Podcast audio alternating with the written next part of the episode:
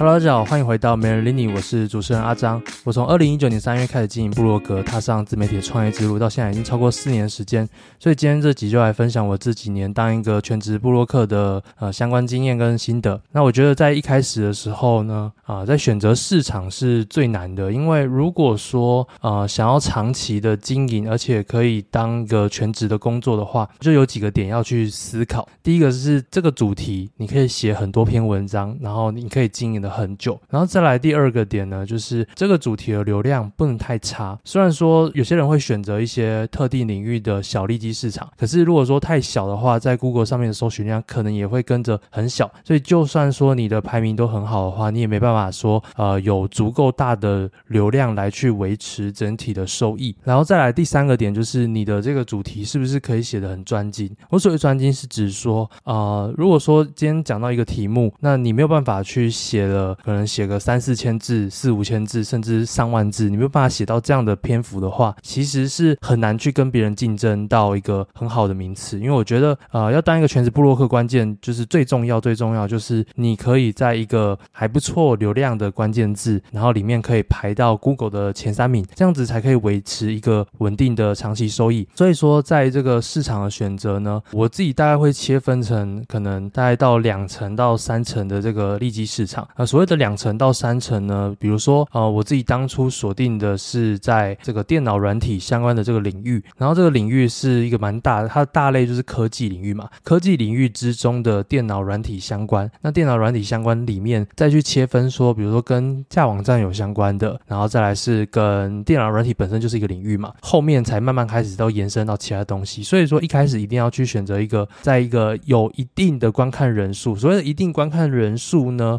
可能要去。呃用一些关键字工具，然后去评断说，比如说这个关键字至少说你下下去，它可能至少要有呃两三页的各种部落格的竞争，有各种部落格竞争，代表说它这个关键字才是有一定的市场。如果说你的这个关键字下下去，发现说搜寻出来的东西都是新闻媒体或者是就找不到资料，那代表说它一定没有搜寻量，所以也不会有人写。所以有搜寻量的人就会有人写，所以你可以从如果说你今天搜寻你的这个主题市场。讲这个关键字下去，然后发现有其实有不少部落客在写，然后同时呢，你点进去发现说你有办法写的比他们更好，那代表说这个市场通常是可以做的，所以我是觉得这是一个比较还蛮明确的一个判断方式，说这个市场到底可不可以做。再来在选择市场上面呢，除了刚刚讲的这个你能不能做，还有它的搜寻量以外呢，还有以及呃你能不能从这个地方规划出各种不一样的相关关键字，并且每一个上面你都可以写出一些不一样的内容。好，那我是我这是我觉得在一个市场判断上面选择比较重要的地方啦。当然有人会说是，我就是想写某个很小的领域，当然也可以。可是说你就要思考，第一个是这个领域上面很小，那你可能流量会很少。流量很少的情况下，你有没有办法变现到可以有办法好好的生存的一个情况？通常要真的写很小的流量的话，你就一定要去走高单价模式。比如说，你就是卖一个高单价课程、高单价的服务、高单价的商品。除此之外，就嗯，我觉得在一个流量小的情况下，然后然后你你业配的来源也会变少，然后或者是要推广一些商品的这个选择也会变很少，所以这样会把自己的路做死。但是也没办法说一开始就做很大，比如说一开始很多人一开始就会都是从这个旅游上面出发，可是旅游又有去区分为，比如有人是专门在做呃台湾的旅游，有人专门在做可能台南的旅游，然后有人专门在做海外的旅游，没有办法说啊、呃，你今天一个做一个旅游，然后你就什么，比如说去哪里玩，然后就都写，去哪里玩就都写，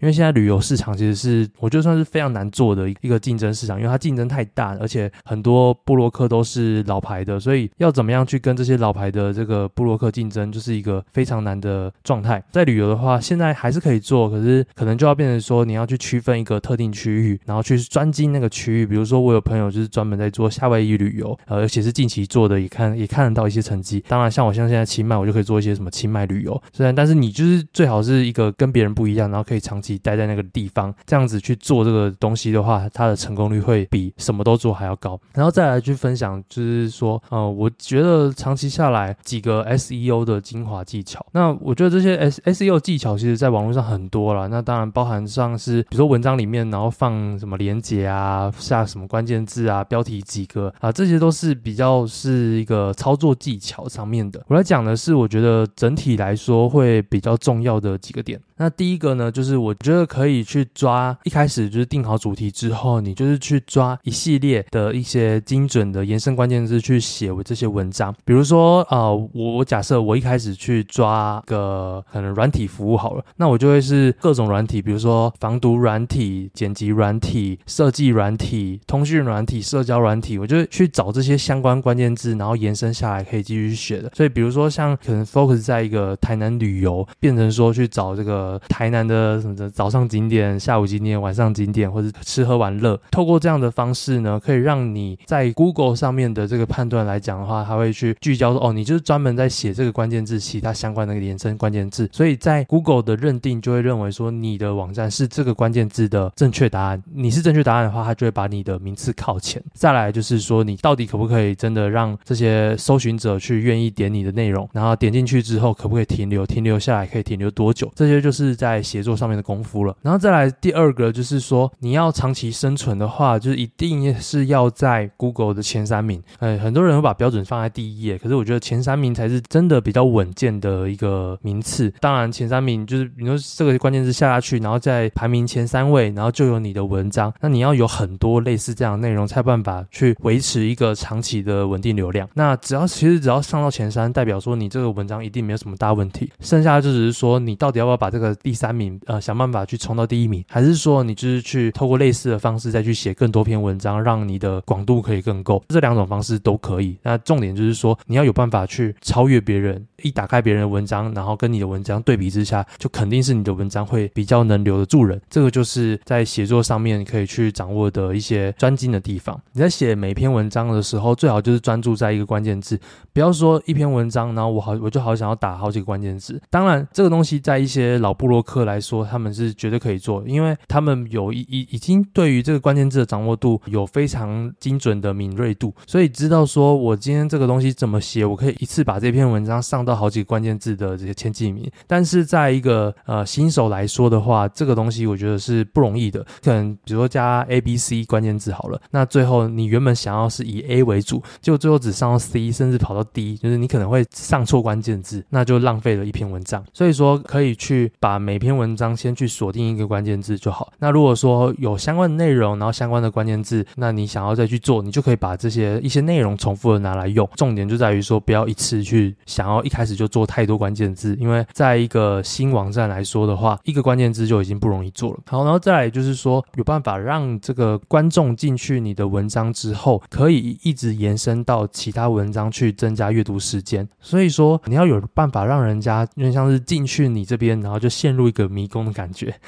就好。但也不能说迷宫啦，就是一直给他一个新的指引。比如说啊，我查完这个资料之后，然后发现说这下一个资料可能对我有帮助，然后进去下一个资料之后。又说下一个内容又对我有帮助，那这样的话就可以在长期上来说，让别人一直在你的网站中打转。那有这样的方式的话，就可以让你这几篇可以让人家延伸的，去形成一个很棒的 SEO 的排名。好，那再来下一个技巧呢，就是说在你的呃文章里面，就是不要去写短短的几个文字，你就是你的文字一定要长，然后除了长以外，最好要图文并茂，因为你每加一张图片，那一张图片都可能是一个关键字的在 Google 的图片搜寻里面 SEO 的一个关键。所以假设说你一篇文章除了单纯的这篇文章本身的 SEO 以外，在 Google 图片搜寻，假设你这篇文章有十个图片，你如果说十个图片都有下到十个关键相关关键字的话，你可能可以让你多了呃十种图片关键字的不一样的一个搜寻曝光，然后或者是说你今天如果里面还有加影片的话，你也可以在影片搜寻栏让别人搜寻到你的呃文章。所以说呃有相关的图片影片就尽量放，因为这些都是增添一些 SEO 的一个好的穿插的工具。然后像是表格啊，或者是常见问题 FAQ，或者是一些清单列表都可以加，因为这些也是对于 Google SEO 里面它有一些。所谓的结构化搜寻。那这个结构化搜寻会让你的呃内容在 Google 上面呈现会有比较有特别不一样的格式。比如说，你可能会很容易上这个精选文章，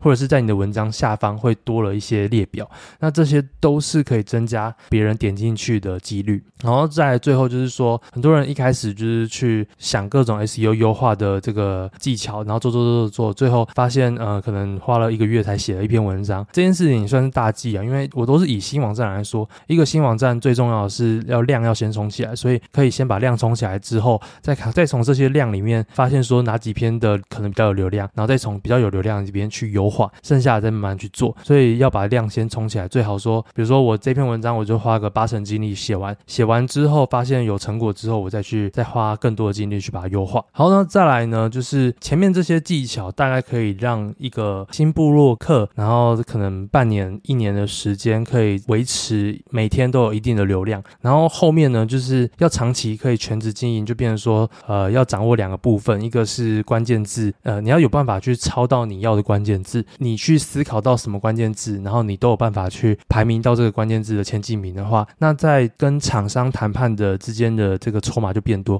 比如说，我常常就会跟厂厂商谈判说，这个关键字我是肯定可以写到第一页，或者是肯定可以写到前三名，那这样子就可以去增加你跟厂商报价的一些价格。再来，还有像是变现上面，就是说你有稳定的流量之后，你有没有办法去有稳定的一个收益来源？我自己经营这么久，变现方式其实蛮多的，但是我觉得最稳定的还是几种啊。呃，第一个就是我常常在讲的联盟行销，还是非常稳定的，就是你就是去找固定的一些啊、厂商合作，然后这厂商最好不要断断续续，有时候呃联盟行销是开，有时候就是关，会卖会有这种业绩达标的问题，不要有这种厂商，你就是找几个大厂啊，比如说像旅游就肯定找什么 KKday 啊、Klook 啊，或是 Booking.com 啊，然后或者是像软体软体相关的话，就可以找很多呃海外厂商啊，比如说什么 ShareSL 啊，然后或者是啊、这个 Impact，就是去找你相关的这些厂商，然后最好有一些穿插一些国内的，然后穿插一些国外的，才可以让你的整个商品不会说太局限。然后最第一个是联盟行销，可以让你长期稳定，比如说你就是每天都有固定一百个流量，一百个流量里面肯定会有可能三趴五趴去转换，